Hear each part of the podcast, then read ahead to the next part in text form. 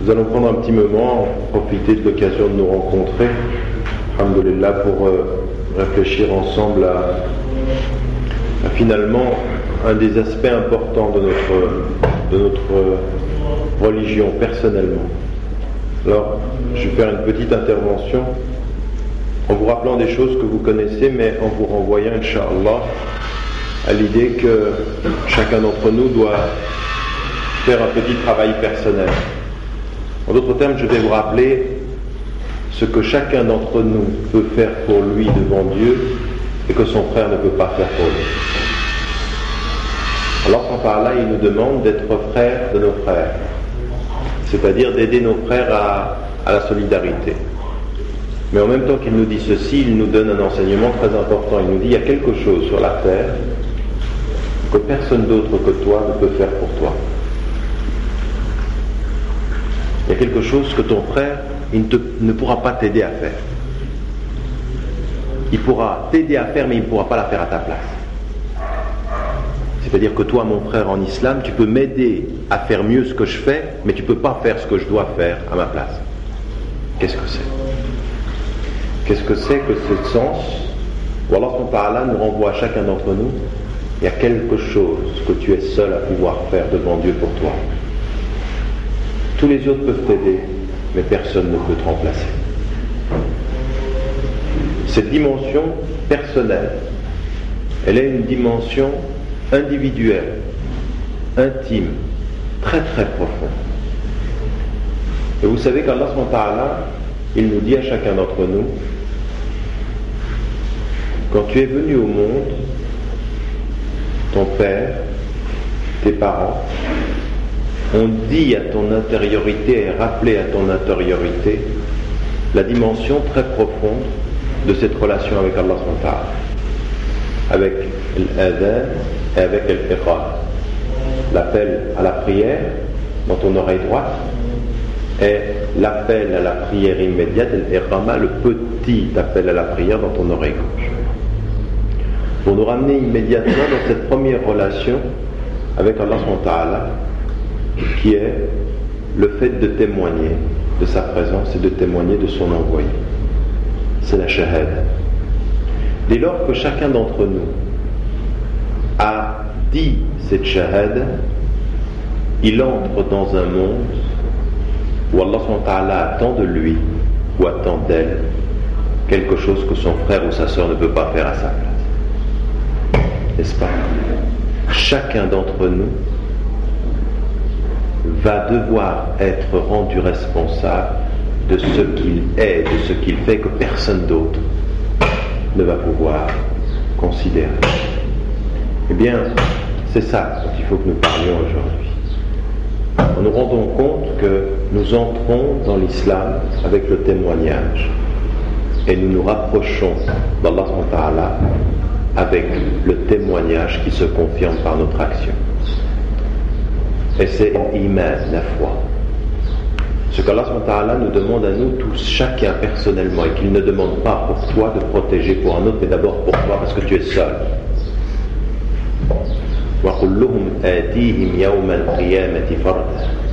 Chacun va revenir à Dieu, Allah le jour du jugement dernier tout seul.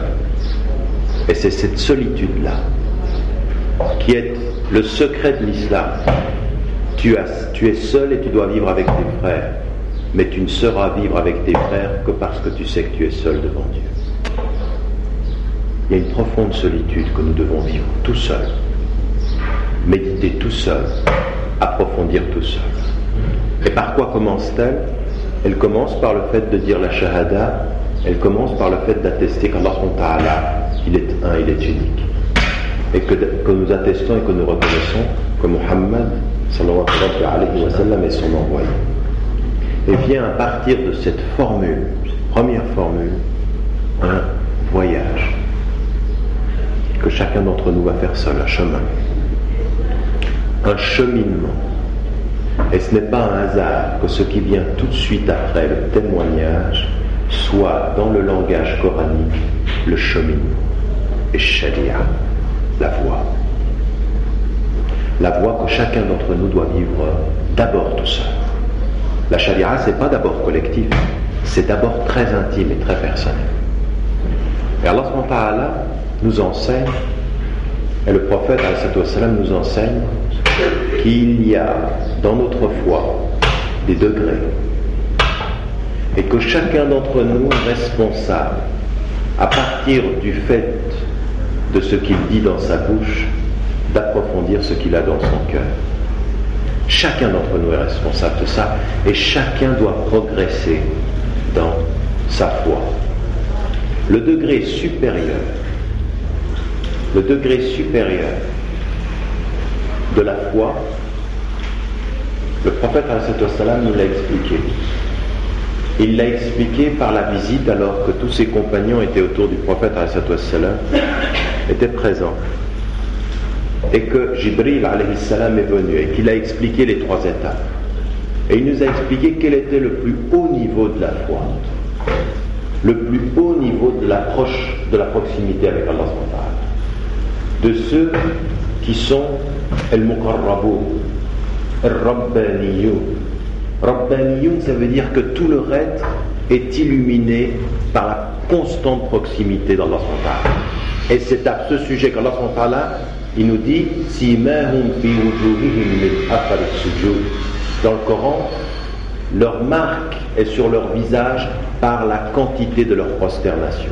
Non pas simplement la tache qui est sur le front, mais la lumière qui est sur le visage. Ceux-ci, ce sont les rapprochés, ceux qu'Allah a amenés vers lui, ceux qui ont fait l'effort d'arriver au plus haut niveau de leur foi, et vis-à-vis desquels?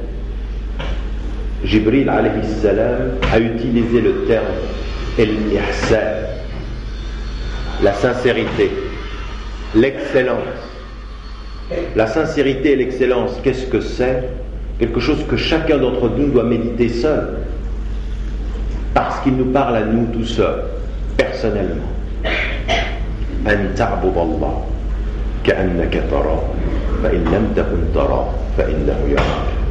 que tu adores comme si tu le voyais.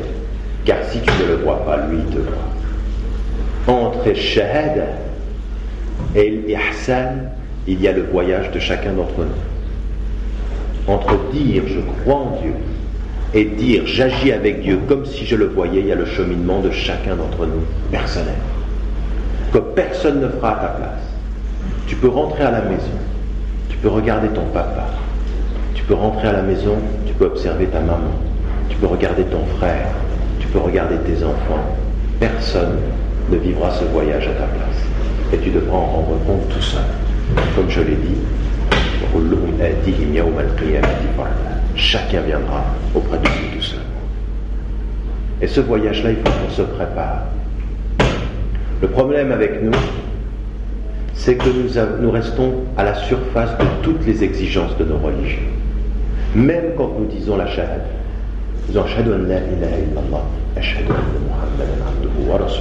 on dit ceci et on reste à la surface de ce que ça veut dire. Dès lors qu'on a dit ceci, personnellement, nous rentrons dans une dimension qui est une dimension de relation avec Dieu. Et à partir de ce moment-là, le voyage commence et notre vie doit changer. Quelle est la première étape de ce voyage? Qu'est-ce que tu dois faire tout seul et que personne ne pourra faire à ta place?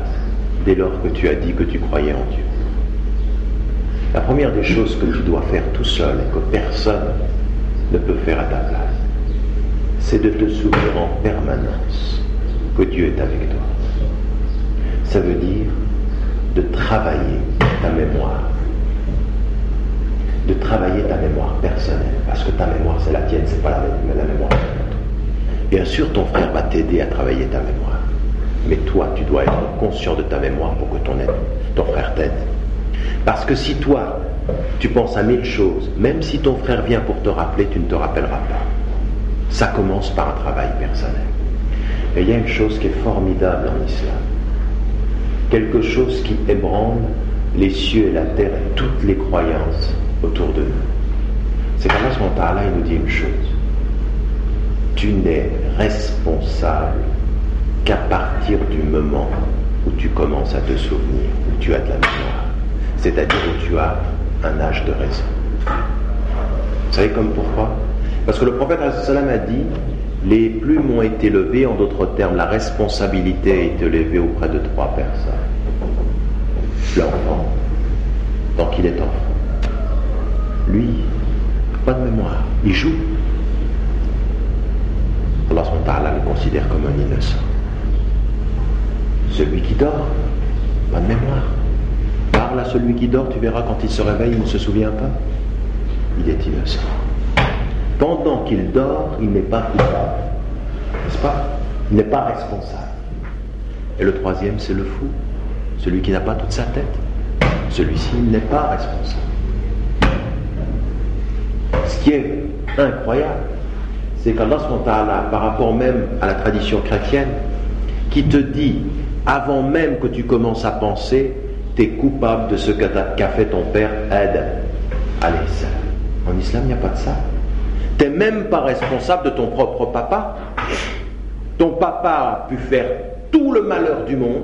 Toi, quand tu es né, tu es innocent jusqu'à ce que tu commences à penser, jusqu'à ce que tu te souviennes. Raison pour laquelle dans tous les livres de fer, on commence toujours par quoi? Par la définition du mukallaf, celui qui doit rendre compte à Dieu, et celui-ci, c'est celui qui atteint l'âge de raison. Tu es totalement innocent jusqu'à l'âge de raison, totalement responsable à partir de l'âge de mémoire. Responsable. C'est-à-dire qu'Allah il te demande des comptes dès que tu commences à te souvenir. Et la première des responsabilités que l'on doit tous faire les uns vis-à-vis des autres, mais personnellement, et pour le vivre personnellement, il faut que dans notre univers proche, ce soit permanent. Rappelle-toi. Travaille ta mémoire. Travaille ta mémoire et travaille le fait que Allah est avec toi. Ce qui est étonnant par rapport à nous, c'est que nous avons même perdu le sens de la prière. Il y en a certains d'entre nous, ils viennent à la mosquée et ils prient jusqu'à cinq fois par jour à la mosquée. Et en fait, le drame, c'est qu'ils ont oublié ce que voulait dire cette prière. Cette prière, elle est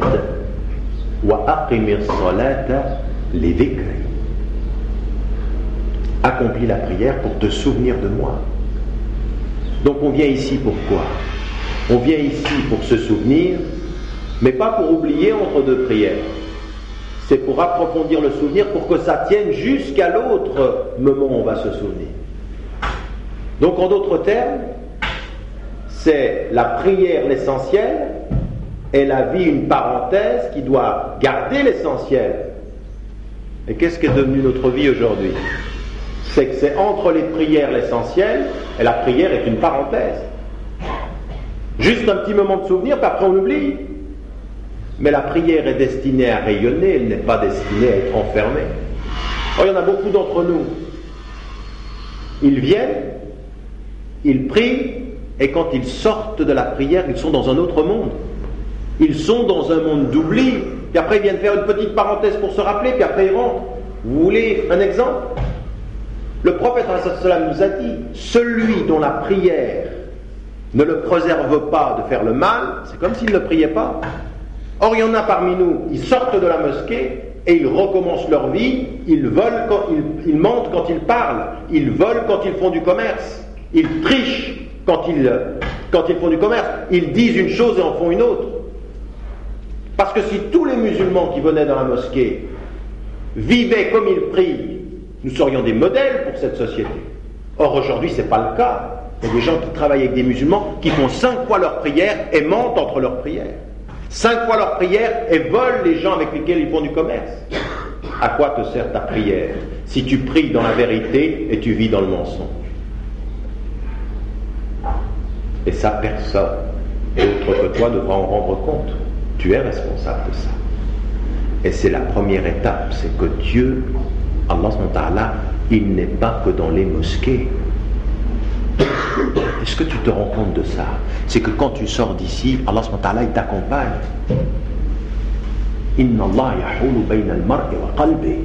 Allah il se place entre toi, et, ton cœur. Donc il est partout avec toi, il n'est pas ici. Ou ici, tu es poli, tu es gentil, tu dis la vérité, tu sers ton frère, et quand tu sors, tu plus rien. Tu es un frère à la mosquée, un loup dans la société. Une parenthèse de vérité dans ta vie et une vie de mensonge. Alors qu'Allah nous a dit la prière pour me souvenir, pour que tu sortes avec le souvenir, pas pour que tu sortes avec autre chose dans la tête. Et ça, c'est notre première étape. Savoir qu'Allah il nous accompagne partout. Et vous savez que le prophète nous a dit qu'il a eu des privilèges qui n'ont été donnés à aucun autre envoyé auparavant. Vous savez ceci? Des privilèges. Allah lui a donné un statut particulier. Et parmi les qualités et le statut particulier qui a été donné au prophète, vous savez c'est lequel? La terre entière est une mosquée. Tu ne peux pas en échapper. Alors on dit, Masha'Allah, c'est fantastique. Je peux prier partout. C'est ça que ça veut dire, n'est-ce pas? Je peux prier partout. Mais si tu réfléchis bien très au fond, Allah subhanahu wa ta'ala, qu'est-ce qu'il dit? Je te suis partout. Tu es partout sur une terre sacrée, c'est ma terre. Et ma terre, tu dois respecter. Dès lors que les communautés musulmanes ont commencé à faire des très très belles mosquées pour montrer où était leur mosquée, pour séparer la mosquée de la vie quotidienne, c'est comme s'ils avaient voulu aussi emprisonner la foi. Mais il faut faire de très belles mosquées, mais il faut vivre justement dans la société. Si une belle mosquée c'est pour emprisonner la foi dans la société dans laquelle il vit, tu te trompes. Et c'est très très étonnant. Dès lors que tu veux montrer ce qui est beau dans ta foi de façon manifeste, c'est souvent que tu es en train de perdre la beauté à l'intérieur. Il y en a énormément qui veulent montrer ce qu'ils n'ont pas. Alors on fait de très belles mosquées, très bien décorées, mais on perd l'intérieur. Vous voulez un exemple? La mosquée du prophète. Quelle simplicité.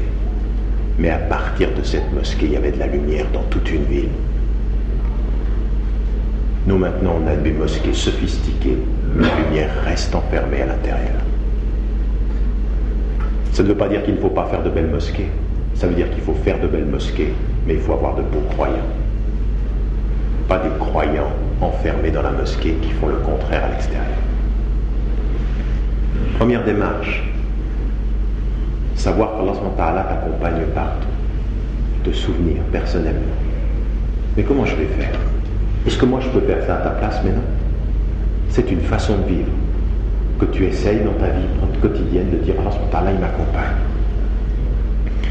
Et le prophète nous a enseigné comment il fallait faire pour cela. La première des choses, c'est de penser à lui quand personne ne sait que tu penses. c'est tout seul. Tu me regardes, tu as la bouche fermée, les yeux ouverts, tu es avec lui même si je pense que tu es avec moi. La dimension intérieure. Ne parle pas et sois avec lui. Première démarche. Le prophète sallam nous a enseigné d'autres choses, les invocations dans tout ce qu'on fait. Et vous savez très bien que le prophète sallam, vous le connaissez beaucoup, beaucoup, beaucoup mieux que certains même des compagnons du prophète Hassan, tellement nous avons de détails sur lui. Nous avons énormément de détails sur le prophète. Et il nous a enseigné une chose. Il nous a enseigné comment rester avec Allah quand tu salues ton frère. À des moments donnés, c'est vrai, tu dis salam alaikum wa rahmatullah, tu sais même pas ce que tu dis. Mais de temps en temps, faut t'arrêter, faut penser à ce que tu dis. Quand tu vas manger,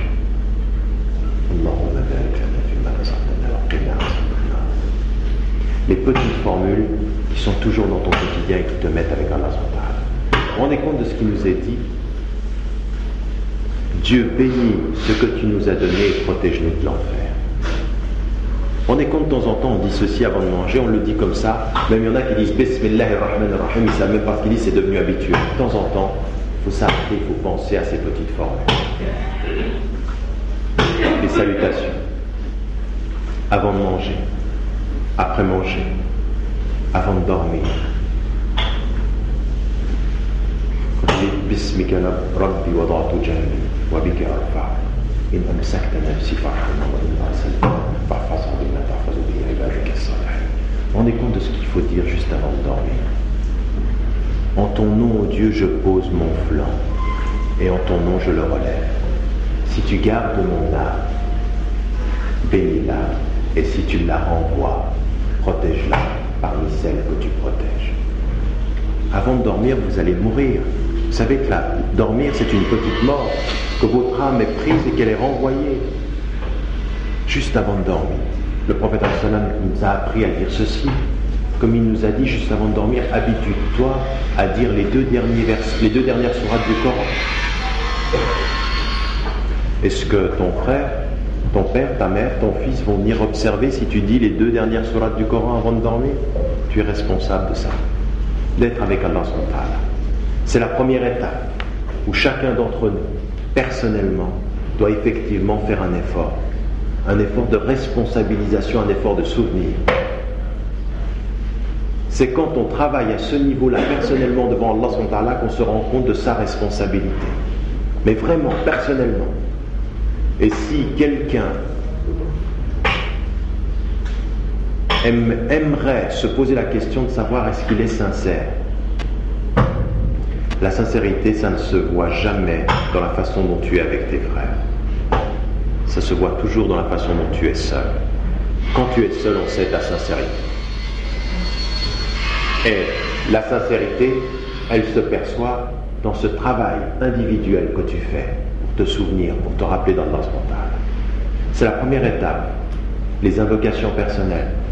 Le fait d'être avec Allah et savoir qu'il est avec toi, c'est le début du voyage. Et chacun, en plus de ça, doit aider son frère à vivre ça. Mais on est tout seul à le vivre. Et chacun doit le faire. Et comprenez bien, c'est qu'Allah nous a dit une chose et nous a enseigné une chose. Tu n'es pas coupable d'abord, tu es responsable.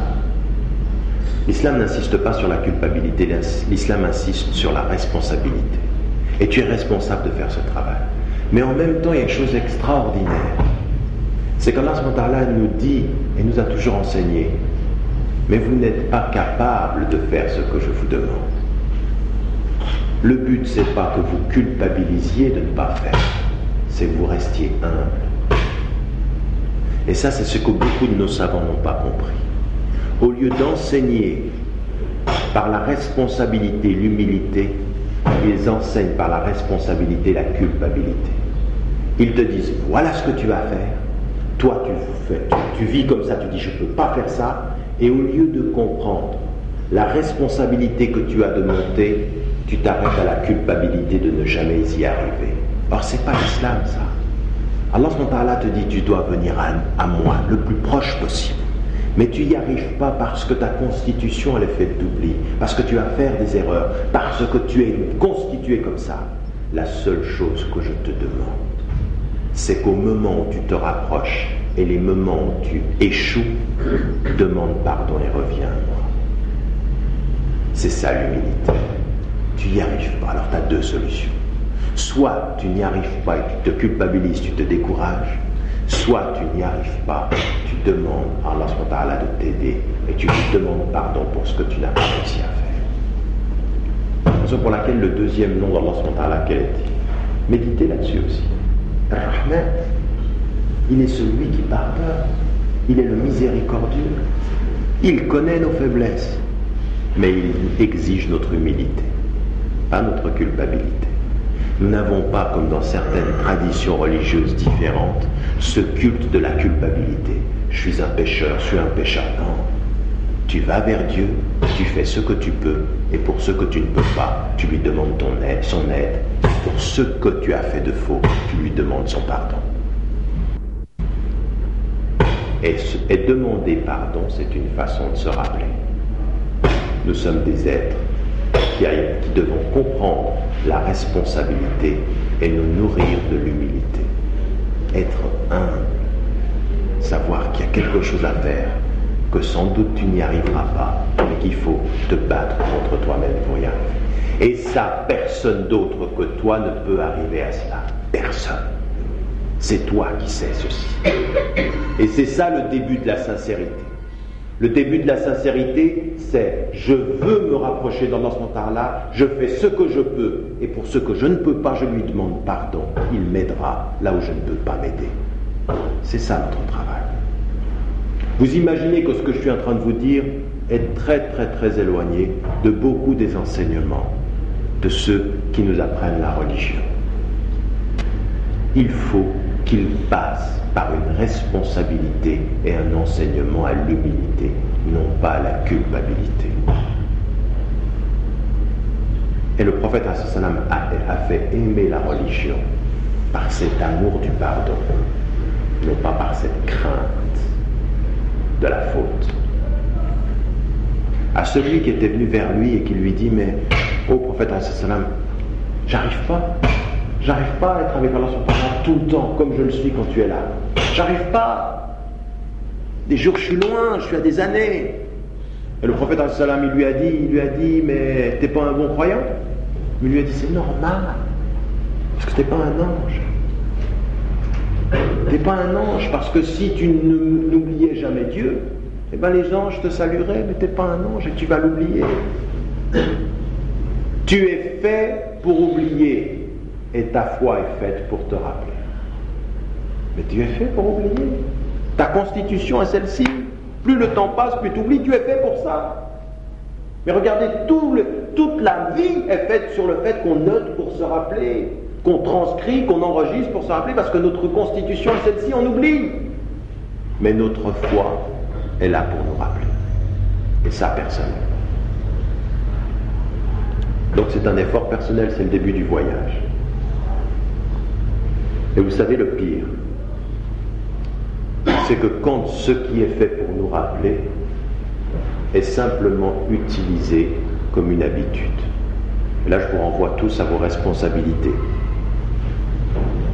Il y en a aujourd'hui qui prient plus par habitude que pour se rappeler. Ils prient cinq fois par jour, ils font le namaz. Et le signe, il est clair, c'est qu'ils prient cinq fois par jour et ils continuent à faire n'importe quoi. Ils vivent n'importe comment, donc c'est devenu une habitude.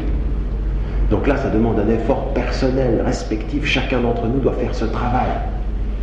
Dans la responsabilité, l'humilité, pas dans la culpabilité, loin de ce que les gens disent, mais dans un travail intime.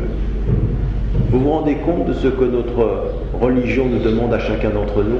Fais ton bilan de conscience, approfondis ce qui est à l'intérieur de toi. Tout seul, tu connais ta force, tu connais tes faiblesses, tu connais ton chemin. Et il faut travailler dans ce sens-là. Ça, c'est la dimension et c'est le début du voyage dans notre vie quotidienne jusqu'à donner du sens à nos prières. Et il y a une chose que le prophète Assalam nous a enseigné également. Pour mieux te rappeler, il faut parfois rompre les habitudes. Raison pour laquelle, en l'occurrence, nous rompons pendant un mois sur une année nos habitudes par le jeûne rompons nos habitudes. Parce que quand on casse une habitude, ça nous fait réfléchir à ce qu'on fait. Vous n'avez jamais remarqué Vous faites une chose avec habitude, puis tout à coup vous ne la faites plus, ça vous fait réfléchir. Parce que l'habitude endort, il faut casser l'habitude pour se rappeler. Et il y a une habitude qui est vraiment une très grosse habitude chez nous. Il y a une habitude très lourde. Vous la connaissez tous, vous la pratiquez tous les jours. Chacun d'entre nous. Il y a une habitude vraiment, elle est très très lourde, au point que vraiment elle nous prend corps et âme. C'est l'habitude de dormir. Chacun d'entre nous dort. Vous savez ce que faisait le prophète salam justement pour se souvenir Il se levait pendant que les gens dormaient. Il cassait l'habitude. Et cet effort qu'il y a de se lever de son lit et d'aller être avec lui, prendre du temps de prier quand tout le monde dort, eh bien c'est une façon de se rappeler. De temps en temps, il faut faire ça. Et ceci, c'est le début du chemin. Je ne suis pas en train de vous parler du beau sommet. Vous savez quand est-ce qu'il y a Vous savez que la prière de la nuit était une prière euh, qui était un commandement au début de l'islam. C'est au début, ça a commencé par un ordre. C'est par la suite que ça a été allégé. Mais au départ, prière et c'est un phare. C'est-à-dire qu'Allah a placé le fait de rompre le sommeil au début du chemin spirituel. C'est le début. Et de temps en temps, il faut faire ça. De temps en temps, tu prends ton réveil, tu le mets à 4 heures du matin, tu te réveilles. Quand les gens dorment, tu pries. Avec ce que tu sais du Coran. Mais je te promets que la prière que tu fais en plein cœur de la nuit, elle est forcément plus profonde que celle que tu fais entre deux moments de travail pendant la journée. C'est évident, tu es dans le silence et tu pries. Et ça, tu n'es pas obligé d'en faire la publicité à la mosquée. Parce qu'il y en a certains, ils ont un peu trop l'habitude de dire ce qu'ils font. Non, c'est là qu'on voit si tu es sincère. Est-ce que tu te lèves la nuit pour prier sans que personne ne le sache, si ce n'est celui qui sait tout? C'est ça notre sincérité, c'est ça que nous cherchons. Mais nous sommes malheureusement devenus une communauté de la mise en scène. De la mise en scène. Je viens à la mosquée, je fais mes cinq prières.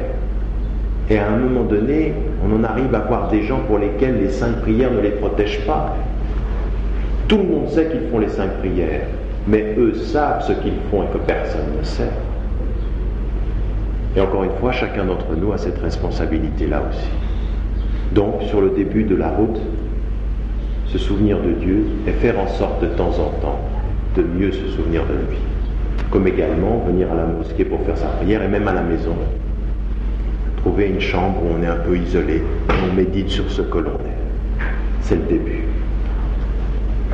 Avec ceci, il y a une deuxième étape qui accompagne cela, qui est l'action de bien, de temps en temps, de, de décider dans notre vie qu'effectivement nous devons faire le bien. Mais vraiment, c'est une décision que l'on prend dans sa vie quotidienne, un acte de générosité, un acte de bien que l'on a par rapport aux gens, un acte de solidarité un acte de générosité, un acte de présence pour les gens. Et là, chacun d'entre nous est interpellé dans sa vie. Qu'est-ce que tu fais pour les autres? Parce que ça, ça renforce ta foi personnelle. Et ce que je répète souvent comme formule, Allah ta'ala, pour mieux le servir, nous demande de servir les hommes.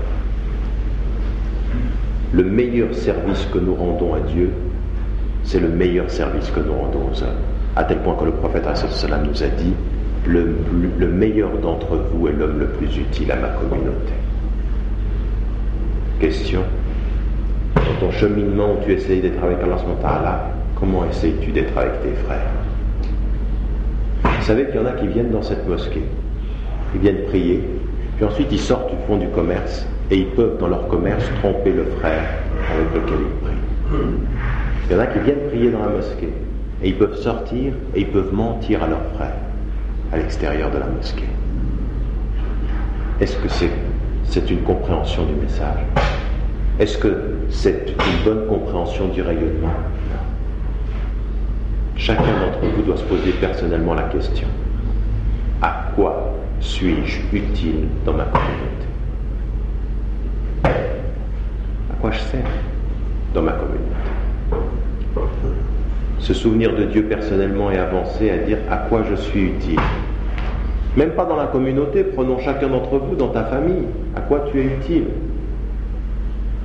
Utile au sens où tu permets par le souvenir que tu essayes de faire vivre à faire en sorte que ton frère et ta sœur se souviennent aussi. À quoi tu sers chez toi? Quel souvenir tu développes à la maison? Finalement, cher frère, quand on te voit, à quoi fais-tu penser? Qu'est-ce que ta présence apporte? Personne ne peut répondre à, ta place.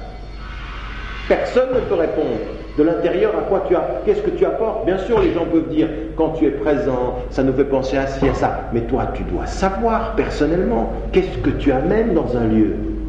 Là où tu te trouves, tu amènes quoi? Qu'est-ce que tu veux amener aux gens? Eh bien, cette dimension de la solidarité, de la présence morale, de la présence du bien, du service des gens, est une des dimensions sur lesquelles chacun d'entre nous, personnellement, doit travailler. Et c'est un degré également qui poursuit, qui poursuit véritablement la dimension du rappel personnel.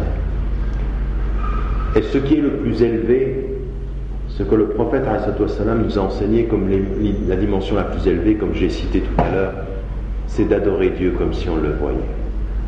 Et ça, c'est la suite du chemin de chacun d'entre nous. Tu fais ce que tu peux pour te souvenir de Dieu, tu fais ce que tu peux pour faire mieux ta prière, tu fais ce que tu peux pour servir les gens, tu fais ce que tu peux pour mieux vivre avec Allah et il faut aller véritablement au plus haut niveau. C'est-à-dire qu'à partir d'un certain moment, chacun d'entre nous doit se dire, mais qu'est-ce que je peux faire de mieux encore pour aller plus proche de Dieu? Qu'est-ce que, qu'est-ce que tu peux encore faire par rapport à ce que tu fais pour te rapprocher? Et dès lors que tu as déterminé ceci, faut véritablement t'y engager. Chaque jour faire un peu plus. Chaque jour être plus exigeant avec toi-même. Il faut que nous soyons exigeants avec nous-mêmes. Et Allah, là, par l'intermédiaire de Jibril, salam, nous a demandé ce travail personnel, intime, d'être toujours plus près pour adorer Dieu comme si on le voyait. Comme si on le voyait, c'est-à-dire d'être avec lui, d'avoir cette qualité de présence. C'est extrêmement difficile, surtout dans la société réunionnaise, surtout dans une société moderne, parce que c'est pas facile d'être comme ça avec les gens. Mais c'est un travail personnel et qui demande vraiment une conscience. Avant de dormir, est-ce qu'avant de dormir, vous savez ce qu'on fait avec les jeunes? Dans beaucoup de pays majoritairement musulmans On leur donne une feuille, on leur dit juste avant de dormir, c'est ce que tu vas faire? Il y a des questions. À quel moment est-ce que tu as fait tes prières? Comment est-ce que tu as été avec Dieu aujourd'hui? Est-ce qu'il a habité ta présence? Est-ce qu'il a habité ta mémoire? Quel service as-tu rendu à tes frères? Puis on donne ceci à des jeunes qui ont 10, 12 ans. On leur dit réponds. Qu'est-ce que tu as fait aujourd'hui? Ça s'appelle le bilan de conscience. Qu'est-ce que tu as fait? Puis les jeunes y répondent.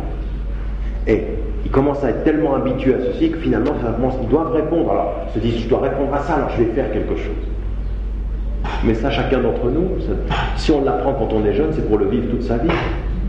En d'autres termes, chaque soir avant de dormir, les uns et les autres, on devrait se poser la question, et j'aimerais vous dire, ici dans cette mosquée, posez-vous les questions avant que les anges ne vous posent les questions et que vous n'ayez plus les moyens de changer les réponses. Posez-vous les questions avant qu'Allah vous pose la question qui ait plus moyen de changer. Parce qu'il viendra un jour où tu auras tellement gaspillé ta vie que tu seras mort et que par les questions que Dieu te posera, tu auras envie de revenir pour changer les choses. Ce sera trop tard et que chacun d'entre nous doit savoir que tant que tu es en vie, tu peux faire quelque chose qui te fait entrer au paradis. Vous savez pourquoi? Parce que le prophète salam nous a dit quelqu'un parmi vous pourrait avoir fait toute sa vie le mal, au point qu'il se rapproche d'une coudée de l'enfer et cet homme va au paradis. Quelqu'un parmi vous aurait pu avoir fait toute sa vie le bien, au point qu'il s'approche d'une coudée du paradis et celui-ci va en enfer. La réalité, c'est qu'on ne sait pas. Même si tu as prié toute ta vie, si tu as été humble toute ta vie, peut-être qu'à un moment donné, tu vas faire une erreur par rapport à quelqu'un qui va être ta perte, donc il faut être vigilant tout le temps. Mais peut-être que tu as commis beaucoup de maladresse jusqu'à aujourd'hui, qu'il te reste encore quelque temps à vivre parce que tu ne sais pas si demain tu es encore présent et que malgré ceci, il y a une chose que tu vas faire, là, dans les jours qui viennent, et qui t'ouvre les portes du paradis devant Dieu, n'est-ce pas? Parce que Dieu sait, nous ne savons pas. Donc ça veut dire qu'il faut que nous soyons vigilants, que nous soyons responsables. Et tout ce que je viens de vous dire, vous savez à quoi ça se résume? À El Ihsan, la sincérité et l'excellence. Vous savez ce que c'est que la sincérité La sincérité, c'est peut-être le contraire de ce que est en train de montrer notre communauté de parlement. La sincérité, ce n'est pas de beaucoup parler, de beaucoup montrer, de beaucoup se vanter. Sincérité devant Dieu, c'est comment tu agis quand personne ne te voit. C'est à quoi tu penses quand tu ne parles pas. Qu'est-ce que tu as en toi et que tu ne montres pas, que Dieu sait et par quoi il te sauvera. C'est ça la sincérité. Et chacun d'entre nous doit avoir cette sincérité-là et ce travail de chercher cette sincérité-là. Qu'est-ce que tu as, mon frère, que personne ne voit? Qu'est-ce que tu fais avec Dieu quand personne ne te voit? Comment tu es avec les choses? C'est ça la sincérité. Comment est-ce que tu gères ta vie quand personne ne te voit? C'est cette dimension-là sur laquelle chacun d'entre nous personnellement doit réfléchir. Ta solitude. Et c'est quand tu as cette qualité de sincérité que tu deviens utile à tes frères. Vraiment. C'est parce que tu es bien avec Dieu tout seul que tu sais être avec tes frères, tes sœurs. Mais j'aimerais terminer sur cette note-là. Cette responsabilisation de chacun. Qu'est-ce que tu fais pour vraiment te souvenir de la présence du Très-Haut? Qu'est-ce que tu fais pour vraiment servir tes frères devant Dieu? Qu'est-ce que tu fais pour te rapprocher de Dieu dans ta vie quotidienne? En d'autres termes, quand personne ne te voit, comment est-ce que tu vis intérieurement? Si ces questions sont présentes dans nos vies, nos prières changent. Et si nos prières changent, nos actions changent. Parce qu'alors ça ne devient plus possible de venir ici faire sa prière, de sortir et de mentir. Ça ne devient plus possible de faire sa prière, de sortir de la mosquée et de voler. Il y a même pire. Et nous tous, nous sommes soumis à ça parce que nous sommes une communauté qui doit vraiment revenir aux profondeurs et aux sources. Il y en a qui viennent dans cette mosquée, qui sortent et qui trompent. Il y en a même certains, certaines, j'ai vu des sœurs qui m'ont dit, mais il y en a qui font cinq fois leur prière et ils commettent l'adultère. Alors il ne s'agit pas de culpabiliser celui qui l'a fait, il s'agit de le regarder et de lui dire responsabilise-toi, il faut arrêter, il faut venir avec la prière, il faut être avec Dieu tout seul, il ne s'agit pas d'être ici avec des frères et faire n'importe quoi quand tu es tout seul. Reviens à Dieu, demande pardon, parce que à part le fait d'associer quelqu'un à Dieu, Dieu pardonne tous les péchés. Inna Allah Dieu pardonne tous les péchés, sauf le shirk. Donc, quoi que tu aies fait, même quelqu'un qui a tué, Allah il le pardonne. Et selon le hadith du prophète, quelqu'un qui a tué 100 personnes, il a été pardonné. Il a été pardonné parce que quand il l'a fait, il était dans l'ignorance ou dans la négligence. Puis tout à coup, il se réveille et il revient. Allah, il pardonne. Et si tous les êtres de la terre ne lui pardonnent pas, Allah, il lui pardonne. Si tu es sincère, on te pardonne. Donc quand tu fais ce que tu fais aujourd'hui, parce que certains mentent, parce que certains volent, parce que certains commettent l'adultère, parce que certains trichent, eh bien plutôt que de te dire j'ai tellement fait le mal que je n'entrerai pas au paradis ou c'est trop pour moi, et eh bien dis-toi que dès que tu reviens sincèrement, au moment où tu te dis intérieurement je ne recommence pas, alors ce moment-là il t'a fait renaître, c'est comme si tu recommençais. Si tous les hommes s'en rappellent encore, Allah l'efface. Allah il a la possibilité d'effacer le pire des crimes. Il y en a un qui ne l'efface pas. Si tu dis il y a un Dieu avec Dieu, celui-ci non. Mais si tout ce que tu as fait jusqu'à aujourd'hui a été grave, le jour où tu reviens à lui et tu dis Allahumma ghfirli, Allahumma ghfirli, je ne veux pas recommencer, je ne vais pas refaire ce que j'ai fait, mais je reviens à toi, il a tout effacé. Et même si demain tu recommettais une erreur par négligence, si tu reviens avec sincérité, il efface encore. Quand tous les hommes de la terre te condamnent, Dieu peut te pardonner. N'oublie jamais ça. Mais attention, pas en disant je demanderai pardon plus tard, parce qu'alors il n'y a rien de pire que celui qui connaît le pardon de Dieu et qui continue à faire le mal. Parce qu'on se dit, ben Dieu me pardonnera, mais on continue à le faire, alors ça, il ne pardonne pas. Le, châtiment de Dieu est redoutable. C'est redoutable ce, châtiment. Parce que si tu es conscient qu'il pardonne et que tu continues en disant il pardonnera plus tard, il ne pardonne pas. Il pardonne aux êtres sincères, pas aux hypocrites.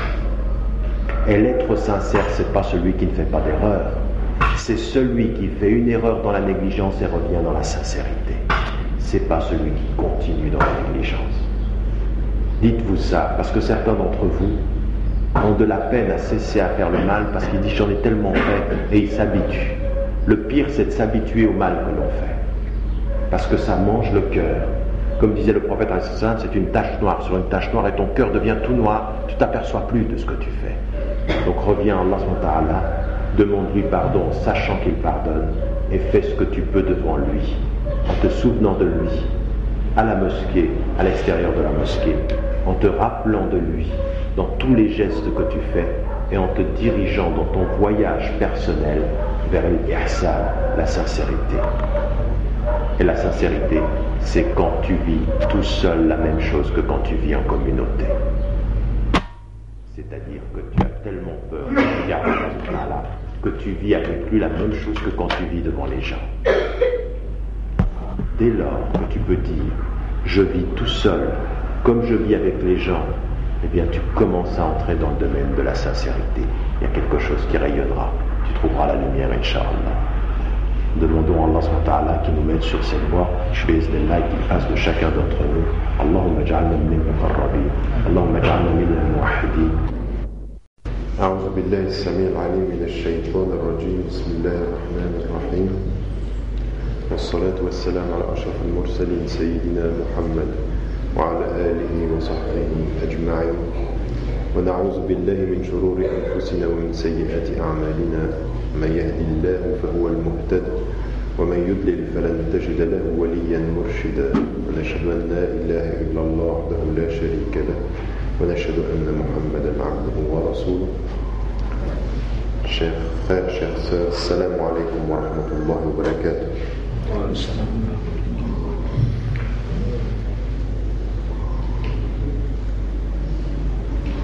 Ce que j'aurais voulu traiter comme sujet avec vous maintenant pour les quelques minutes que nous avons ensemble, c'est un sujet qui est important pour nous en tant que musulmans, en tant que musulmans, quand nous vivons dans une société qui majoritairement n'est pas musulmane. La première des choses qui est difficile quand nous sommes dans cette situation-là, c'est nos repères, ce que nous avons à respecter et ce que la société nous donne la possibilité de faire, de respecter ou de ne pas respecter. En d'autres termes, nous avons à essayer de trouver dans la société qui est la nôtre, à clarifier pour la société qui est la nôtre, à rendre très précisément pour la société qui est la nôtre, qu'est-ce qui nous est qu'est-ce qui est le comportement de la musulmane et du musulman et qu'est-ce qui ne l'est pas. Et ce travail doit être fait, et il doit être fait pour deux raisons. La première, parce qu'il faut pour nos esprits et pour nos cœurs que les choses soient claires, que nous ayons un cadre clair pour savoir exactement ce qui doit être notre comportement devant Allah la deuxième des choses, c'est que quand vous êtes dans une société qui majoritairement n'est pas musulmane, vous voyez des comportements et vous voyez des attitudes, et à force de les voir et de vous y habituer, vous finissez par penser qu'ils sont naturels et qu'ils sont normaux et qu'ils sont justes. Parce qu'une des choses qui est importante dans la nature humaine, c'est que l'homme peut s'habituer à la bonté, à la générosité, mais il peut aussi s'habituer à ce qui est le mal et le mauvais comportement. On s'habitue à tout. Et le plus grand danger de notre société, et vous qui vivez à la Réunion, c'est de voir des choses qui se font de façon tellement naturelle que vous finissez à penser que c'est comme ça, on peut vivre comme ça. Et qu'en fait, en tant que, musulman, ce n'est pas du tout ça. C'est pas selon ton envie, c'est pas toi qui décides. C'est pas comme j'ai envie ou comme je le sens. Celui qui nous a donné le cadre, celui qui nous a donné la direction, c'est Allah. Et c'est fondamentalement ceci que nous devons suivre. Immédiatement, quand vous commencez le Coran, après la Fatiha, vous entrez dans le Coran,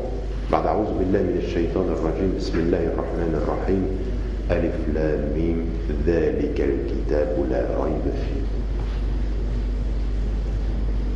Ce livre, il n'y a pas de doute en lui.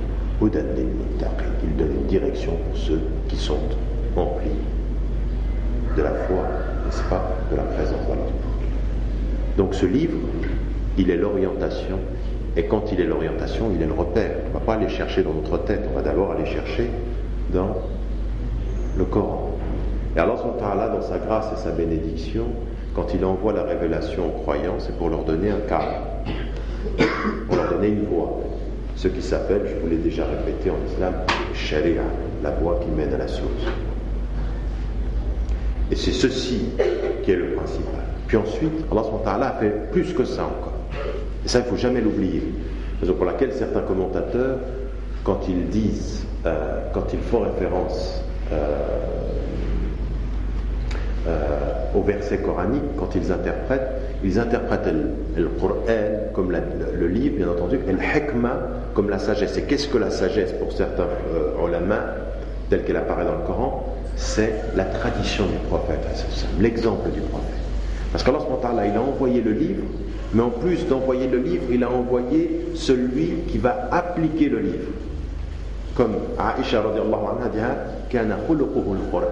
Tout son caractère était le Coran. Il était un Coran qui marchait sur la surface de la terre. Le prophète va nous dire comment il faut le comprendre. Et c'est ces deux références qui sont les nôtres.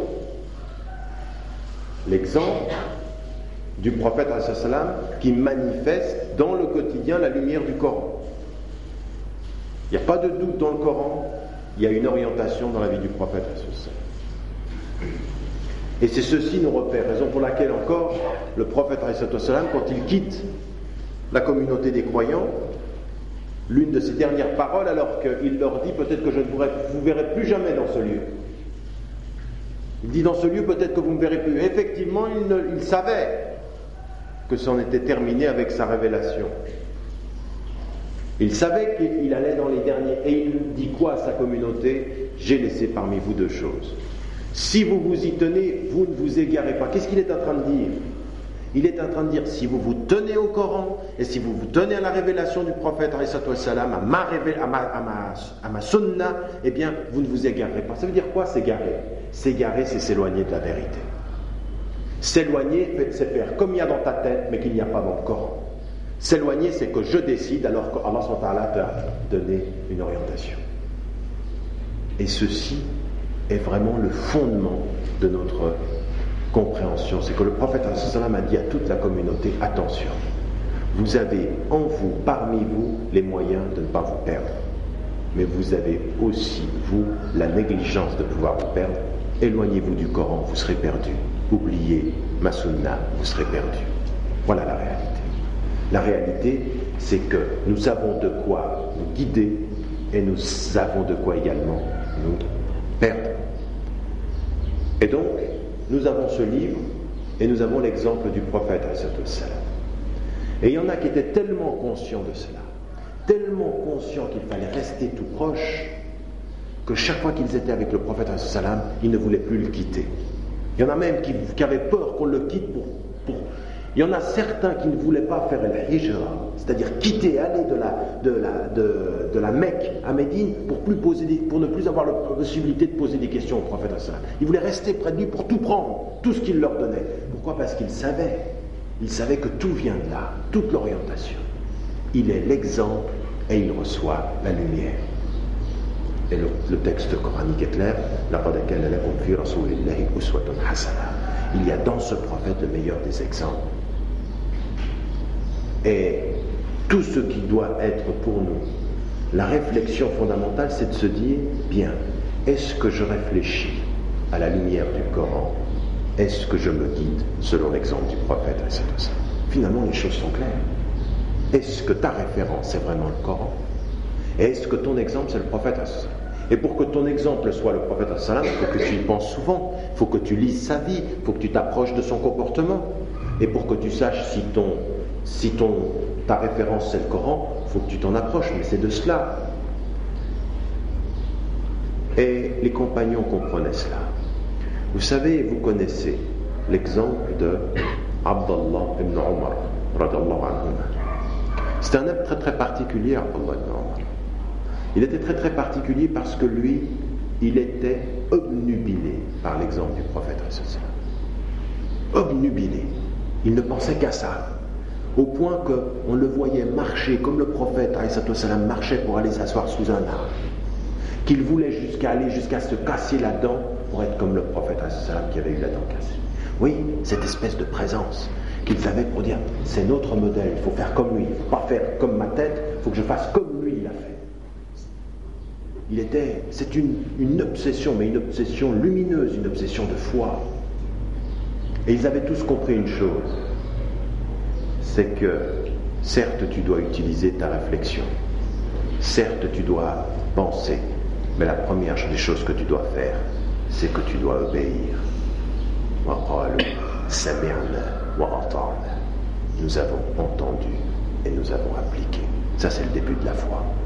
Sami'na, la révélation. Nous avons obéi le prophète qui a reçu la révélation. Nous obéissons à Allah. Et même dans l'amour, il y a en islam l'obéissance. Tabi'uni, ça veut dire suivez-moi. Suivez-moi, ça veut dire obéissez, suivez mon exemple. Donc il y a dans notre islam quelque chose qui est la lumière et quelque chose qui est l'obéissance. Mais une obéissance et une discipline qui n'est pas simplement intellectuelle, qui est de tout l'être. C'était tellement clair chez les, chez les compagnons du prophète que l'un des premiers à s'être converti, qui était-il? Ali, un jeune, il s'était converti tôt.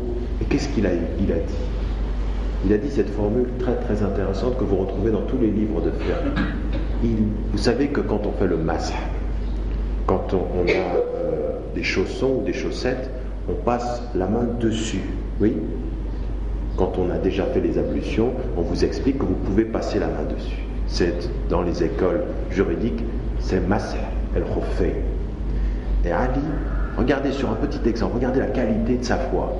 Sur un petit exemple comme ça, il dit si la religion était selon la raison, eh bien, le masque se serait fait sous la, sous chaussure, pas au-dessus. Qu'est-ce qu'il veut dire? Il veut dire que si tu réfléchis avec ta tête, quand tu vas rentrer à la mosquée, qu'est-ce qui est sale? Intellectuellement, tu, c'est dessous, donc tu vas faire dessous. Mais Allah, il ne te demande pas de réfléchir ce qu'il te demande, c'est pas de faire. Et le prophète sallam ne t'a pas demandé de tout faire avec ta tête. Ici, ce qu'on te demande, c'est dessus. Donc, c'est pas ta tête qui dirige ta pratique, c'est la révélation. Et l'exemple du prophète sallam qui dirige. Tu fais pas comme tu veux, tu fais comme il a dit. Sami'ana entendre. Et quand nous vivons dans une société comme celle-ci, en Europe ou ici à La Réunion, il y a un grand péril dans notre communauté. C'est que comme ici, tous discutent, on vient à la mosquée et on parle d'islam et tous discutent. Il faut discuter de tout. Tu discutes de ta prière, tu discutes. Non. Non, non, non, non. Il y a des choses, elles ne se discutent pas. Allah, il sait ce que tu es, il connaît ta force et tes faiblesses. S'il t'a fait, il sait ce qu'il te faut pour que tu avances. Et il te donne des règles. Et l'exemple du prophète qui était un être d'une puissance spirituelle que personne d'entre nous ne peut, même imaginer, eh bien lui-même en tant qu'être humain, il s'appliquait à suivre les règles pour qu'il soit notre exemple. C'est pas pour qu'en 1999, en plein milieu de la Réunion, en plein milieu de l'Europe, des gens viennent nous dire je fais ce que je veux, je pense comme je veux, il faut. Non. Ça met un la même chose. Et les savants, les premiers compagnons, Sahaba, tous ces Sahaba avaient cette conscience de la précision. Au point que Ibn Abbas disait, vous faites, Ibn Mas'ud, excusez-moi, il disait, vous faites aujourd'hui à des gens, il était des premières générations, il dit, vous faites des choses aujourd'hui qui à notre époque, c'était, on considérait que c'était des énormités. Vous aujourd'hui, c'est normal. Mais essayez d'imaginer un compagnon du prophète à notre époque, regardant notre communauté, ce qu'on fait nous aujourd'hui, en pensant que c'est rien, c'est naturel, ils font tous pareil, on peut faire la même chose. Nous avons oublié la règle et l'obéissance pour une soi-disant nouvelle culture du je peux selon mon intention. Alors on va revenir au début pour être vraiment des musulmans exemplaires, hommes et femmes, parce que c'est cela qu'on veut. Et se souvenir d'une seule chose, c'est que les premiers sahaba, quand ils parlaient, et quand on venait, parce qu'ils étaient des savants, tous, c'était pratiquement tous, bonne connaissance du Coran, connaissance des avis du, prophète, c'était des savants. Quand on venait leur demander, leur poser une question, quand la réponse était claire dans le Coran, parce qu'il y avait interdiction ou commandement dans le Coran, ils le disaient clairement, on le savait. Mais quand ils ne savaient pas, ils s'interdisaient, eux, de dire de leur opinion comme ceci, c'est halal ou c'est haram. Parce que c'était des paroles très lourdes. C'est pas donné à tout le monde de dire halal ou haram. Mais quand vous, en français, vous dites, mais oui, c'est possible, vous êtes en train de dire c'est halal. Or, le texte coranique, il est clair.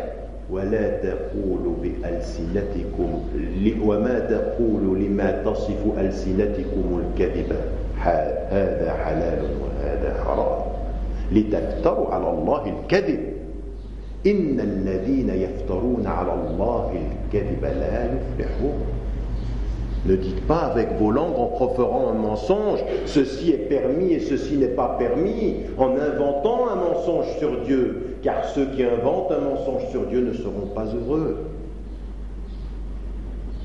لا تقولوا لتفتروا على الله الكذب هذا حلال وهذا حرام ne dites pas ceci, c'est lourd. Et nous, aujourd'hui, on a oublié le verset. On y va. C'est permis. C'est pas. Non. Tout ceci, ça demande quoi? Quand on venait vers un savant, un sahaba, on lui dit Est-ce qu'on peut faire ceci? Puis qu'il n'y avait pas une réponse claire dans le Coran, il va demander un autre. Il avait peur de dire halal ou haram. Les grands savants comme euh, euh, Abu Hanifa ou comme Ibn Hanbal il disait akraho, il dit je le déteste, mais il n'osait même pas dire haram.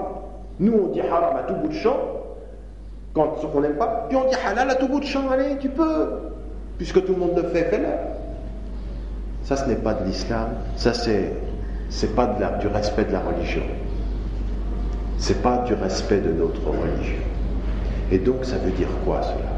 La première des choses sur laquelle chacun d'entre nous, vis-à-vis de laquelle chacun d'entre nous doit être conscient, c'est de ne pas utiliser ces mots sans connaissance. Et en d'autres termes, si ce sur quoi on vous questionne n'est pas clairement exposé sur le Coran, dans le Coran, et que vous n'avez pas la réponse, par exemple vous savez, quand il est dit dans le Coran, évitez l'alcool, donc on le sait, c'est fini, il n'y a pas de discussion là-dessus, vous pouvez dire haram, on le sait ça. C'est textuellement dans le Coran, c'est-à-dire c'est révélé sans discussion. Quand vous ne savez pas, c'est pas à vous de faire une interprétation libre. C'est pas à vous, c'est pas à n'importe quel musulman, c'est un musulman qui sait. Et de ce point de vue-là, Allah nous a donné un cadre. Et il nous a donné un cadre sur des choses qui sont permises, des choses qui sont interdites. Elles sont claires dans le Coran. Puis pour toutes les nouvelles choses, des savants de référence dans toute l'histoire de l'islam ont donné un cadre très clair. Et là maintenant, on voit des gens qui commencent à faire leur interprétation libre. Ils prennent le Coran comme si c'était un texte littéraire. Ça je peux, ça je peux pas, je fais ce que j'ai envie. Et puis je lis. Non, ça il faut. Et puis en plus, et puis en plus, il faut savoir que c'est dans cette qualité d'obéissance qu'il y a la qualité de la foi. Alors, Allah, il dit dans le Coran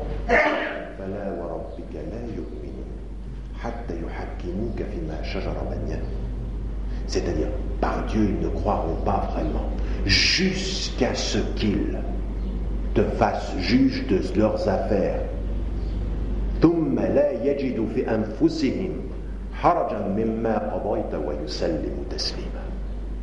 Par Dieu, ils n'auront pas atteint la plénitude de la foi jusqu'à ce qu'ils fassent que tu juges dans leurs affaires puis qu'ils ne trouvent pas à l'intérieur d'eux-mêmes une gêne dans le jugement que tu as énoncé, et qu'ils acceptent d'une acceptation totale. Vous vous rendez compte? Attendez, revenez au verset et comprenez-le. Le verset, qu'est-ce qu'il dit? Il dit ils n'auront pas atteint la plénitude de la foi avec deux conditions. La première, c'est qu'ils aillent vers le prophète salam et que ce soit lui le juge, c'est-à-dire lui qui dise tu peux et tu peux pas, mais c'est pas tout.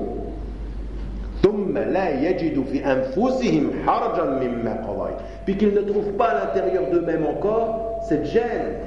Parce qu'il y en a certains, ils vont vers le alim, le alim leur dit ça tu peux pas, puis ensuite ça va pas. Alors il y en a même, ils vont chez un autre.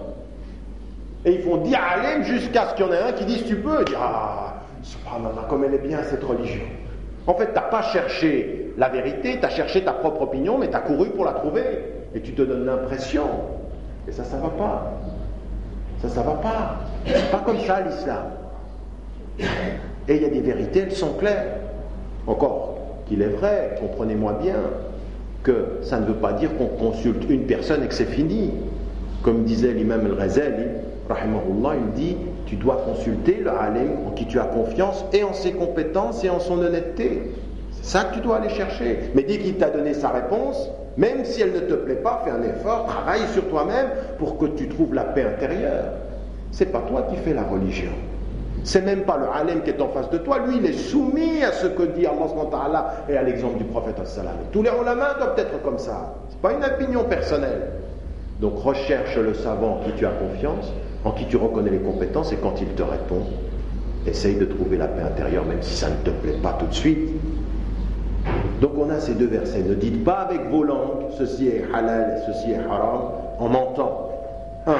Et deuxièmement, la plénitude de la foi, c'est d'aller dans le sens de cette acceptation intérieure. Ça ne suffit pas d'accepter avec sa tête. Parce que Allah il nous connaît très bien. Il y en a certains, ils voient, ils disent oui, oui, oui, je suis d'accord, je suis d'accord. Mais quand c'est pas à l'intérieur, quand ils sont tout seuls, ils font pas ce qu'ils disent suivre. Ils disent oui, oui, oui, oui, oui. J'en rencontre tous les jours des frères qui te disaient des soeurs, oui, oui, oui, oui, oui, c'est vrai, c'est vrai. Mais à l'intérieur, il n'y a pas de paix. Quand tu n'es plus là, ils sont plus en paix et ils oublient. Donc c'est un travail. Et dans Yusallimu, il y a tout le sens d'islam, de la soumission et de l'acceptation. Tu acceptes ce qui t'a été donné. Donc c'est un travail, un effort que tu dois faire. Tout ceci pour vous dire qu'il y a par rapport au halal et au haram l'un des domaines les plus périlleux pour la communauté musulmane. Le premier, c'est de penser que tout ce que vous voyez à la réunion, c'est bien parce que c'est répandu. Non.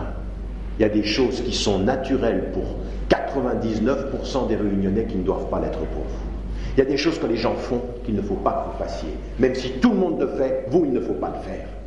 Tout ce qui est, par exemple, commençons par le commencement. Vos regards, où vous mettez les yeux. Ali, qui interpellait le prophète par voie détournée pour savoir comment on devait être par rapport à, l'attirance du regard, il dit le premier regard que tu portes sur un être, une femme par exemple, il est naturel, tu ne peux pas faire autrement, c'est le deuxième qui est dangereux. C'est-à-dire que le premier, tu as vu ce qu'il ne fallait pas voir, tu baisses le regard, mais c'est dans le deuxième qu'on voit si tu as la foi ou pas. N'est-ce pas? C'est ça. Parce que le premier, tu peux rien faire. Tu as vu, après tu reprends ton regard. Rob del Basar. C'est-à-dire vraiment Et ça, aujourd'hui, on voit des frères, ils viennent à la mosquée, ils font même pas attention à ça. Bien entendu, tu n'es pas un ange. À des moments donnés, ton regard va t'échapper. À des moments donnés, tu es un être humain. Mais tu dois avoir la conscience d'Allah et tu dois te maîtriser. Et si tout le monde se laisse aller à regarder, toi il faut que tu te maîtrises. Il faut que tu te maîtrises. C'est ça aussi la règle. Ça c'est une première chose. C'est simple mais c'est important. Et pour les femmes et pour les hommes, un travail sur son regard. C'est la première des choses. Et vous voyez bien ceux qui travaillent ceci moi, je suis content de voir qu'il y a des frères à des moments donnés. Quand ils sont tout seuls, tu sais pas ce qu'ils font. Mais quand tu es avec eux, ils sont gênés. Donc, ils font... donc il y a quelque chose qui reste. Alhamdulillah. Il faut qu'on soit comme ça les uns avec les autres.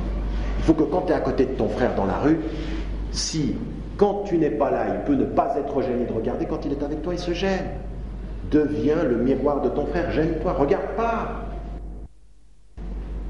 Ça, c'est une communauté qui commence à trouver les choses, la morale et l'éthique. Pas qu'on avec ton frère, tu le laisses regarder. Et tu vas pas insulter ton frère pour qu'il ne regarde pas. Un petit coup d'épaule pour qu'il se réveille. Petit geste. Ta sœur, la même chose. Qu'est-ce que tu fais? Enfin non, tu dis pas qu'est-ce que tu fais. Tu lui montres que tu as compris, mais tu dis rien. Et il y a plein de façons de montrer à quelqu'un que tu as compris. Tu le regardes. Il va comprendre. Quand tu sors de la mosquée, qu'un de tes frères regarde une femme et que tu regardes ton frère, il va tout de suite comprendre où tu veux en venir. Et il baisse son regard. Pas besoin de beaucoup de discours, mais c'est ça la fraternité. Jusqu'à ton regard, je veux t'en protéger. C'est ça que nous avons à faire les uns avec les autres. Et qu'on ne vienne pas me dire, mais c'est naturel. Elle s'habille comme ça, nous on regarde comme ça, tout le monde le fait, allons-y. Mais c'est pas ça l'islam. C'est pas ça. Ça sert à rien que tu viennes prier cinq fois par jour si dans la vie quotidienne tu te laisses aller. Ça c'est une première chose. Dans notre tenue vestimentaire, maintenant il y a le regard, puis il y a la tenue vestimentaire.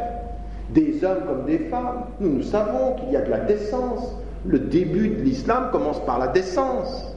Et la décence, c'est de protéger et de faire en sorte en tant qu'homme qu'on ne soit pas observé dans les formes de son corps. Donc on se protège et on a trois choses que l'on respecte. La première des choses, c'est la propreté. Toujours. Nous sommes des êtres propres. L'hygiène est la moitié de notre foi. La propreté. Deux, la pudeur. C'est-à-dire vraiment d'être pudique. Et il y a des hommes qui ne sont pas pudiques. Il y a des hommes qui ne sont pas pudiques, ni avec leur cœur, ni avec leur façon, dans leur gestuelle, leur façon d'être. La discrétion, la pudeur. Ça, c'est une des dimensions fondamentales dans laquelle on doit être. Et la discrétion. Voilà les trois règles que nous avons. Et pour les hommes, c'est la même chose. Et pour les femmes, de cette façon-là, nous avons exactement cette même orientation. Avec en plus quelque chose qui est clair.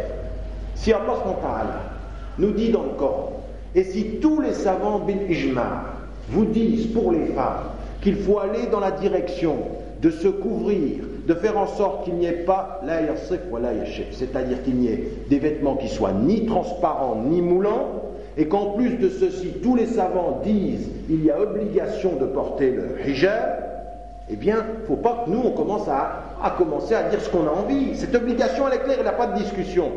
On ne va pas obliger les femmes à le porter, mais on va continuer en plein milieu de la réunion à le recommander et à éduquer les femmes à le porter. Pas qu'on commence à faire une religion euh, qui est la nôtre comme ceci. Maintenant, une femme et une jeune fille qui ne veut pas le porter et qui résiste, on ne va pas le lui imposer, on va l'accompagner. Mais c'est pas parce qu'elle ne veut pas qu'on dira allez laisse tomber, c'est pas grave. L'islam est libre, sois libre. Et là, parfois, c'est un peu inquiétant dans la communauté réunionnaise comment maintenant on commence à délaisser ces choses-là. Allah, il nous connaît mieux que nous. Et il sait combien nous sommes fragiles. Et il sait aussi pourquoi une femme doit se couvrir, parce que celui qui est le plus faible des deux, contrairement à ce qu'on pourrait croire, c'est l'homme. C'est l'homme qui a aussi un problème par rapport à l'idée. On est vite attiré. Et ça, on le sait dans toutes les sociétés. La faiblesse, c'est nous, c'est les êtres, c'est ceux qui sont dans cette partie de la mosquée. C'est pour ça que Allah il nous connaît et qu'il demande aux femmes protégez vos corps, protégez votre. Et ça, c'est ça l'islam. C'est pas parce que nous sommes dans une société où tout se montre et c'est devenu naturel que nous on va tout oublier pour montrer que nous sommes très gentils, on va tout laisser de notre morale. Alors, un homme, hygiène, pudeur et discrétion, et une femme de la même façon, hygiène, pudeur, discrétion avec tout ce qui est la protection des regards. Et ceci en islam est clair. Maintenant, comprenez-moi bien, c'est une obligation de l'islam, mais on ne va pas contraindre, on va éduquer. Mais on va éduquer. Éduquer, ça veut dire qu'on se rappelle en permanence qu'il faut aller dans ce sens-là. C'est pas une éducation euh, folklorique, c'est pas une éducation libérale comme on dit. Tu fais ce que tu veux et je t'enseigne plus rien de ce que tu dois être. On rappelle ces choses-là. C'est ça la vraie liberté je t'éduque vers le bien et tu choisis, mais je t'éduque. Un papa et une maman et une mosquée et une madrasa n'est jamais aussi juste dans la voie de l'islam que quand elle donne l'orientation, elle donne vraiment l'orientation, c'est-à-dire qu'elle éduque vers le, principe, et après tu choisis, mais j'éduque vers le principe. Ne me demande pas, pour te montrer que je suis gentil, qu'on n'a plus de principe. Ça, c'est fondamental pour nous tous. Ça, c'est pour la tenue vestimentaire vient maintenant beaucoup plus généralement dans le comportement qu'on a les uns avec les autres. Beaucoup plus généralement. Alors, un, cette dimension de notre regard, notre morale à nous. Deux, cette tenue vestimentaire. Trois, nos relations. Nos relations les uns avec les autres. Alors, il y a plusieurs écoles en islam. Il y en a qui, qui, sont beaucoup plus strictes que d'autres. Mais il n'y a pas un savant de l'islam qui ne dit pas à tous les hommes de la terre comme à toutes les femmes, attention à où vous mettez les pieds et comment vous vivez avec les personnes de l'autre sexe, c'est-à-dire pour un homme avec une femme et une femme avec un homme, c'est grave. Et aujourd'hui, on vous présente des choses naturelles qui sont très graves, où on se laisse aller à des relations, à ce qui concerne les relations entre les jeunes gens, c'est très grave. Et pour nous, de ce point de vue-là, on a une morale. C'est que depuis le début, le prophète salam nous a enseigné, attention, protège ton jeune homme de ses relations avec les jeunes filles en pensant que c'est naturel protège la jeune fille de ses relations et on va éviter cette espèce de mixité sans morale. Là où effectivement on fait n'importe quoi, on se dit plus qu'ils le font. Non, on doit penser à des choses qui sont alternatives, des choses pour les garçons, des choses pour les filles. Et même si toute la société se mélange, nous on trouvera des espaces on dit attention, là il faut qu'on vous protège, là il faut qu'on vous protège. Vous savez pourquoi on vous protège? Parce qu'on vous aime. Et vous savez tellement on vous aime qu'on a envie que vous entriez au paradis. Et vous savez comment on entre au paradis quand on protège son corps. C'est pour ça qu'on le fait. Mais évidemment, c'est pas en créant des prisons. Là, c'est comme si, non, c'est en créant une orientation, une éducation, on donne la possibilité aux uns aux autres de vivre comme il faut. On s'éduque, on ne s'emprisonne pas, mais on se donne les moyens de cette éducation. Et ça, vous êtes tous ici présents, responsables, tous. Ici les frères et ici les sœurs, de donner la possibilité, au lieu de laisser faire n'importe quoi entre filles et garçons, de donner la possibilité aux garçons de faire des choses, de donner la possibilité d'être actifs, de donner la possibilité d'avoir des divertissements, mais qui soient islamiques, c'est-à-dire qui répondent à une certaine éthique. Mais on ne peut pas faire une communauté musulmane aujourd'hui en plein milieu de la Réunion en disant un garçon ne doit pas aller avec une fille, une fille ne doit pas aller avec les garçons, mais en même temps ne faisant rien pour proposer des choses aux garçons et des choses aux filles. C'est pas possible. Ça n'est pas possible. Si toi tu fais rien, les autres attireront attirons parce que tu ne peux pas demander par l'interdit systématiquement aux filles et aux garçons de s'éviter, sauf à les enfermer à la maison. Donc c'est pas ça. Et aujourd'hui, tous les garçons qui sont ici, tous les jeunes hommes, plutôt que de faire semblant d'être des musulmans exemplaires à la mosquée et de faire n'importe quoi à l'extérieur, commencez à faire des activités entre vous. Venez voir les ulama et dites-leur, nous on a envie de choses entre nous. Que les sœurs également demandent aux ulama de pouvoir avoir des espaces. Faites des choses islamiques avec tous ceux qui travaillent pour le bien, plutôt que de venir à la mosquée faire comme si tout allait bien, et puis quand vous n'êtes plus à la mosquée, de faire n'importe quoi. Parce qu'aujourd'hui, c'est ce qui se passe. Aujourd'hui, il y a des jeunes hommes ici. Vous savez, je vais vous dire une chose. Parce que c'est dramatique quand vous le savez, vous êtes ébranlés. Vous passez, et je vous promets, des heures et des heures et des heures en conférence. Vous traversez des pays, vous allez voir des gens. Puis après, à un moment donné, on vous dit, mais tu sais, je vais t'expliquer une chose. Quand tu viens, toi, faire la conférence dans une mosquée, eh bien, il y a des jeunes Ils sont dans la mosquée. Ils viennent écouter ta conférence. Quand tu as fini la conférence, ils sortent de la mosquée et ils vont dans une boîte de nuit. Comment tu fais Des jeunes filles, des jeunes filles qui à des moments donnés, pendant toutes des semaines, peuvent porter le hijab pour une soirée, une fois comme ça dans le mois, l'enlèvent et sortent. Ça veut dire que de deux choses l'une, Soit on comprend vraiment notre religion et on se dit il y a un cadre qu'il faut respecter, mais qu'en même temps qu'on connaît ce cadre, il faut donner la possibilité aux jeunes de vivre en harmonie. Soit on s'illusionne et on devient des hypocrites, même saveurs. On est content, les gens sont là dans la mosquée. C'est comme si, vous savez comment on réagit nous avec notre méthode?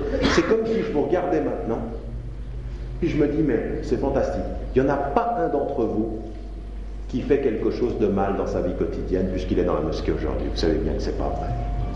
La réalité, c'est que nous avons besoin d'autre chose que de discours à la mosquée, que d'enseignements dans les madrasas. Nous avons besoin de choses à côté, qui mettent les garçons ensemble, qui mettent les filles ensemble, qui puissent être islamiques.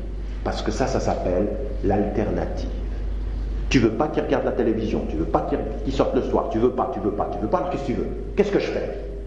Moi, je suis un jeune homme aujourd'hui à La Réunion, je vais vers le Harlem, je dis, je fais quoi?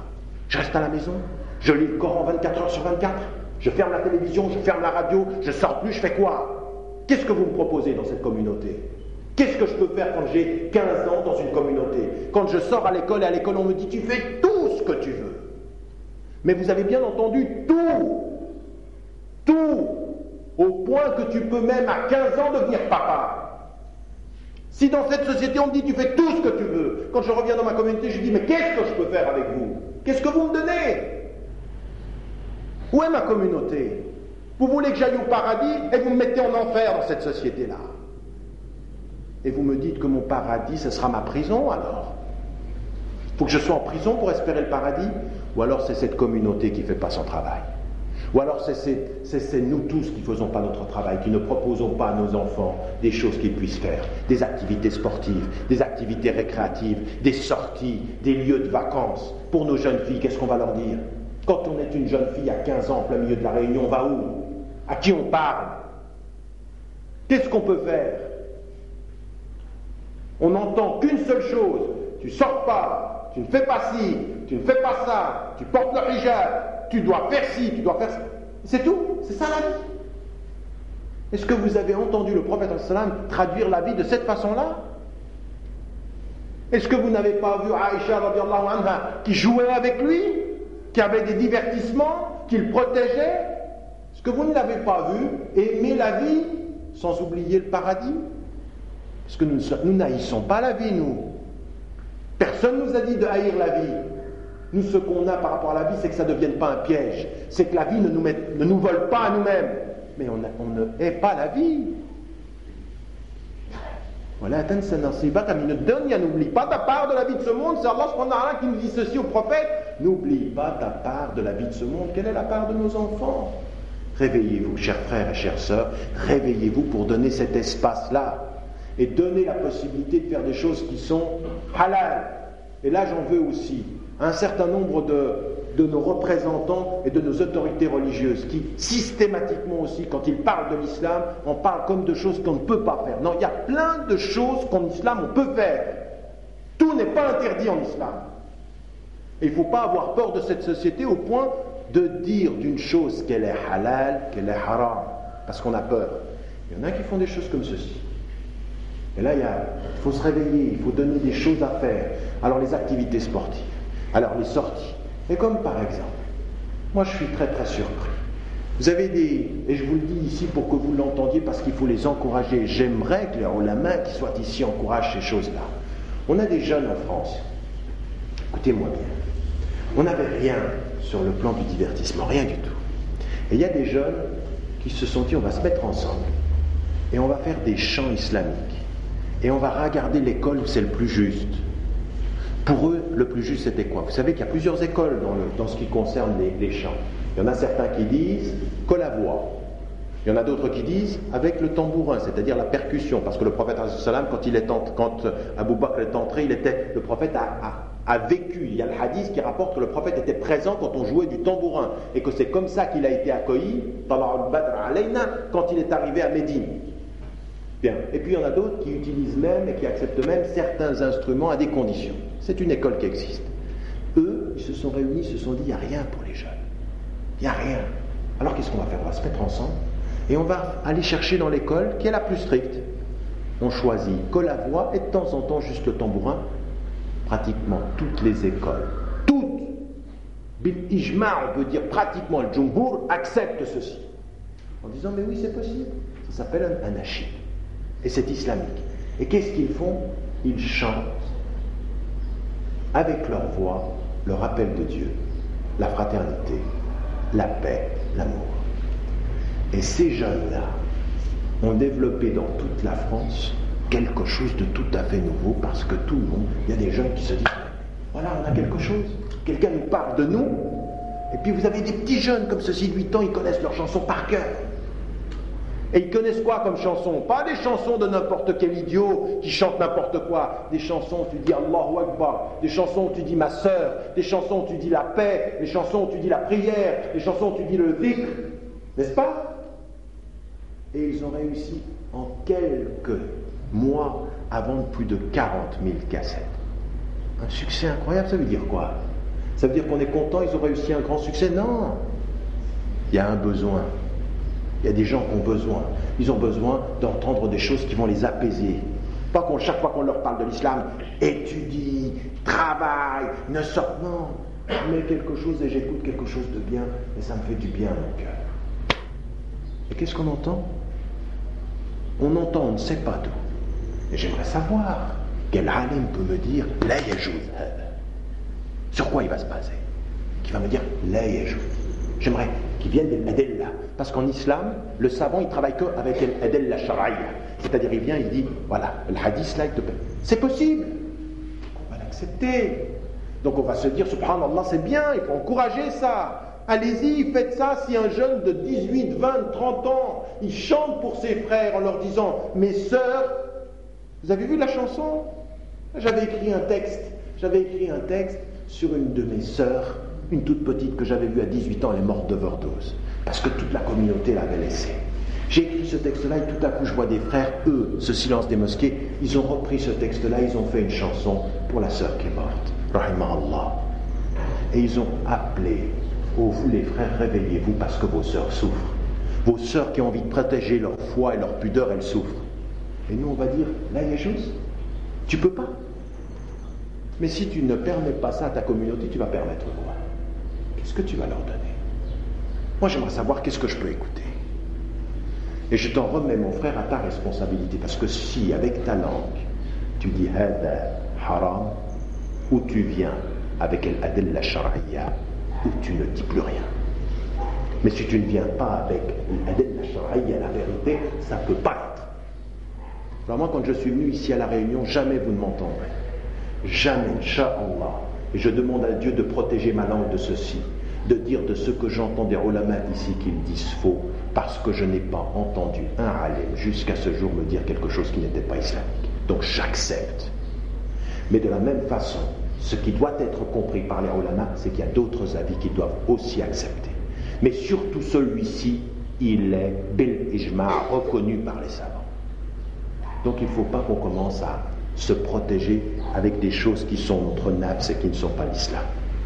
Attention à chaque personne qui dit quelque chose qui part de son nafs et qui ne part pas d'une adel la shar'iyya. Adel la shar'iyya, vous savez ce que c'est? C'est une preuve du texte. Montre-moi. Et donc aujourd'hui, nous avons besoin de nous appuyer là-dessus pour aller de l'avant. Et vous avez des choses qui doivent être faites pour les jeunes et qui partent de nos références islamiques, Inch'Allah. Alors je parlais des activités sportives, des activités culturelles, de ces choses comme ceci, comme ce qui s'est fait là. Et ça, il faut l'encourager. Moi, je n'attends qu'une seule chose. Vous savez que vous serez beaucoup plus écoutés des jeunes, je le dis aussi à tous les responsables ici, les parents et les responsables religieux. Vous serez plus écoutés des jeunes quand vous serez clair sur ce qui est halal. Et ça, ça l'est. Il y a plein de choses qui sont halal en islam. Et on n'a pas le droit de dire d'une chose qu'elle est halal, haram.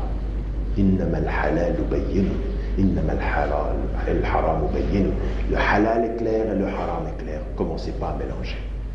Qu'on aille dans ce sens, Inch'Allah. Alors j'ai parlé de protéger son regard, j'ai parlé de la tenue vestimentaire, de l'éducation, des lieux où l'on se donne la possibilité, et surtout une chose. Nous avons en islam des choses qui sont permises. On va s'y engager, Inch'Allah.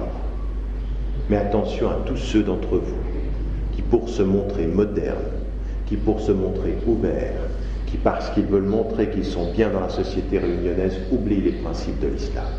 Et là, c'est la grande responsabilité de chaque alim ici dans cette société. Quand un musulman, pour montrer qu'il est ouvert, dit qu'une chose est permise en islam alors qu'elle ne l'est pas, celui qui sait doit lui dire c'est pas vrai. Tu peux pas dire ça. Et chaque fois que tu diras qu'une chose qu'elle est halal alors qu'elle est haram, tu me trouveras sur ta route. Parce que je ne laisserai pas un musulman dire le mensonge sur Dieu. Jamais. Jamais. C'est ma responsabilité. Si tu dis qu'une chose est permise alors qu'elle ne l'est pas, je te jure, tu me trouveras sur ta route. Tu me trouveras sur ta route parce qu'Allah, il nous a appris à nous encourager à la piété et à la conscience de Dieu et non pas euh, vers l'adversité et vers le péché. Rappelez-vous de cela, Inch'Allah, et permettez-moi de vous rappeler simplement une chose. Quand on allait vers les compagnons du prophète, ils n'osaient pas donner leur avis juridique. Faites en sorte, chacun d'entre vous, de ne pas dire n'importe quoi avec vos langues. Ne dites pas avec vos langues c'est possible quand vous ne savez pas. Ne dites pas ce n'est pas possible quand vous ne savez pas. Et quand tu ne sais pas, demande à celui qui sait. Et quand tu ne sais pas et que tu dis je ne sais pas, c'est la preuve que tu es un savant. Mais quand tu ne sais pas et que tu réponds, tu es un véritable ignorant. Et ça, c'est la voie du pire pour un musulman, c'est de parler quand il ne sait pas. أقول قولي هذا واستغفر الله لي ولكم والسلام عليكم ورحمة الله